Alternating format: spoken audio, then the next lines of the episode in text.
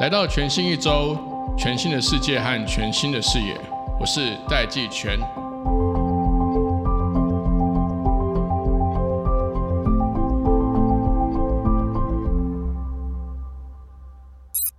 大家好，欢迎来到全新一周。我们今天很高兴邀请到，该怎么说呢？我的同梯，就是我创业那一年是二零零七年。那我创业那一年有非常多人创业，当时在我前后左右创业的一对兄弟。那我们今天邀请到这对兄弟党的，应该是弟弟，弟弟对不对？郭佳琪，Andy 郭。大家好，我是郭佳琪，Andy。好，那我们就事不宜迟，我直接切入正题。其实台湾电子商务从我们零七年的时候创业，有很多人前仆后继的加入。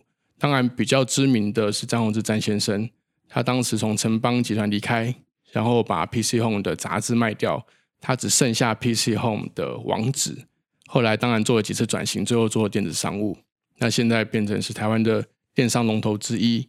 那当然另外一个大的一个连续的电商的连续创业家，当然就是郭家兄弟。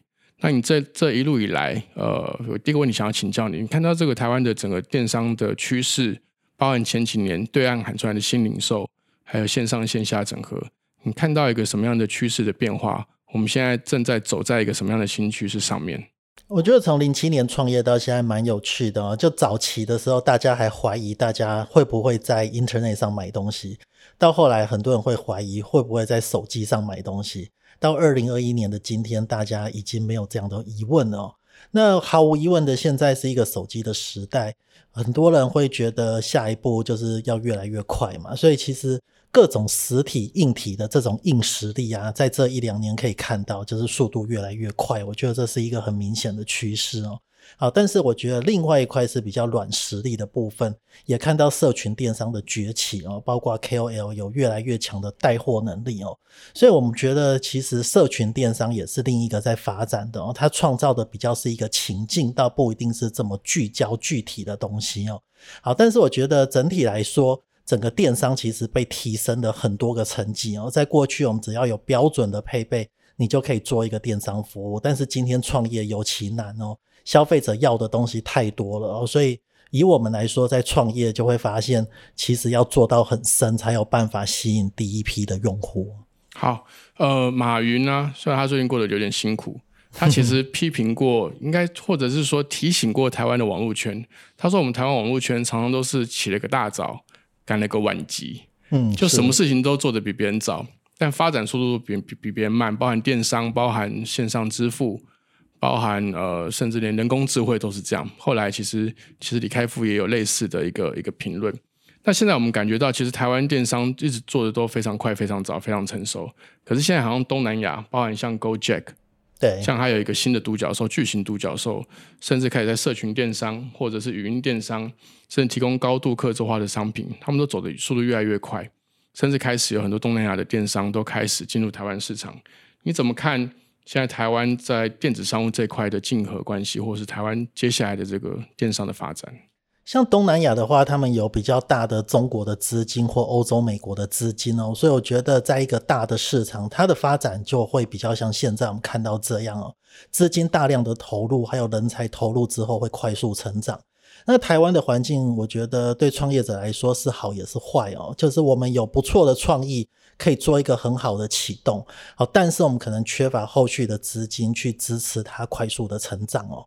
那也造成我们也在一个相对安逸的环境哦，所以我可以觉得可以在虾皮进来以前，我们会看到其实电商好像蛮稳定的，好，那好像整个板块也不太移动，好，但是也确实造成的是，当外国的势力进入之后，会很快的颠覆我们本来在台湾的电商版图哦，所以看到虾皮啊或者早期的旋转进来之后，整个版图有很快的改变哦，那这也是台湾的创业者我觉得需要面对的挑战。好，其实其实这十几年来，就是我们从零七年开始创业到现在，已经二零二一年年对年尾了。其实这接近十五年来，我记得我依稀感觉我们好像每年都在讨论怎么样出海，怎么样出海，怎么样出海，怎么样跨出台湾市场。那延续你刚刚上一题的这个观察，台湾是不是就是因为资本市场，嗯，对于我们这些创业家们不够友善？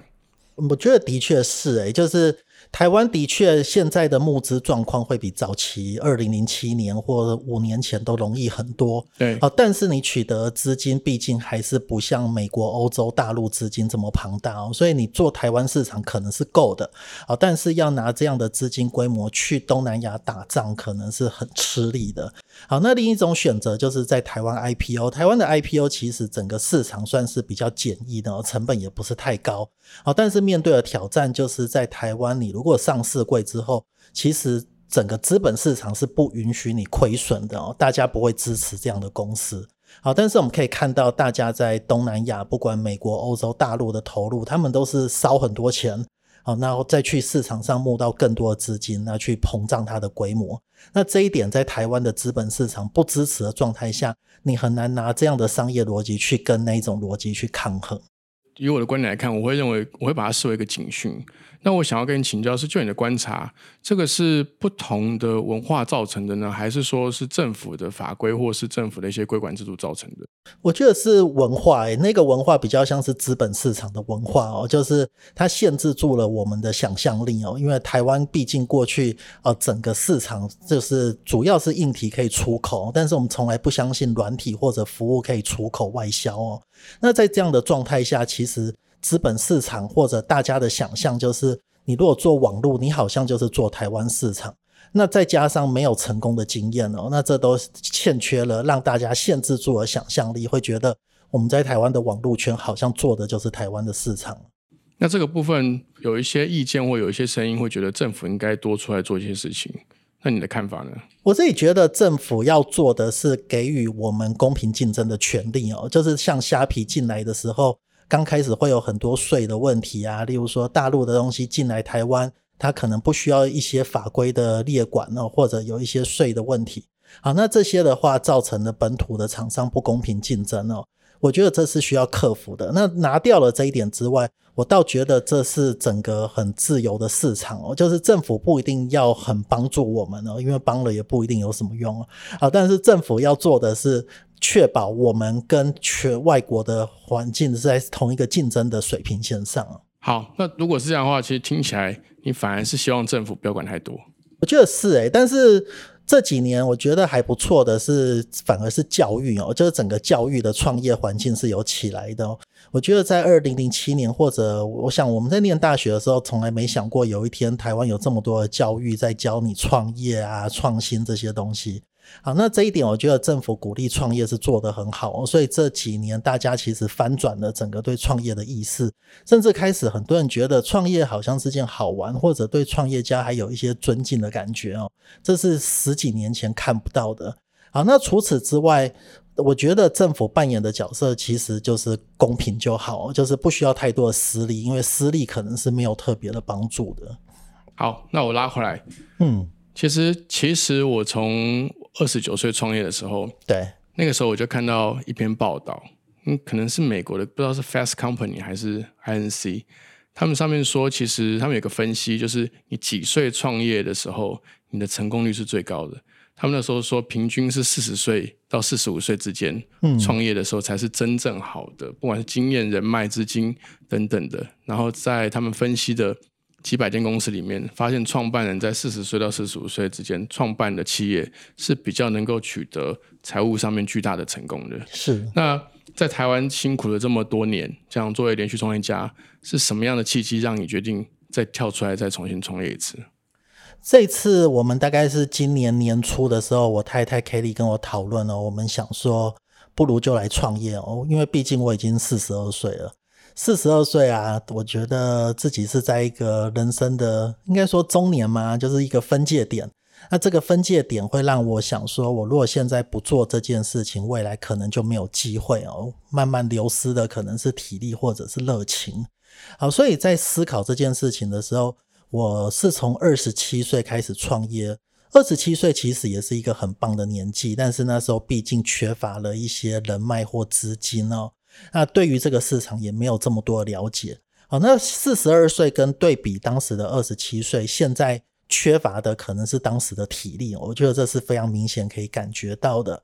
好，但是比较强的是有比较人多的人脉，还有像能够找到资金的支持，这是二十七岁的自己没有办法想象的哦。那你说二十七岁跟四十二岁哪一个比较容易成功？我其实没有答案哦，因为这个市场实在太变动了。那再加上创业本来就是一个高风险的事情哦，所以好像在每一个年纪都只能你拿那一个年纪的优势哦。四十二岁就拿四十二岁的优势，就是经验啊，还有人脉，还有资金的支持。那用这样的资源去找寻答案。好，今天非常谢谢 Andy，希望 Andy 跟 Kelly。呃，这次创业可以取得巨大的成功。谢谢。好，如果你想了解更多 Andy 的创业故事，我们的专访文章连接会放在节目的资讯栏。也记得在你收听的平台订阅全新一周，我们持续会带给你新趋势、新格局和全新的世界。我是戴季全，谢谢大家。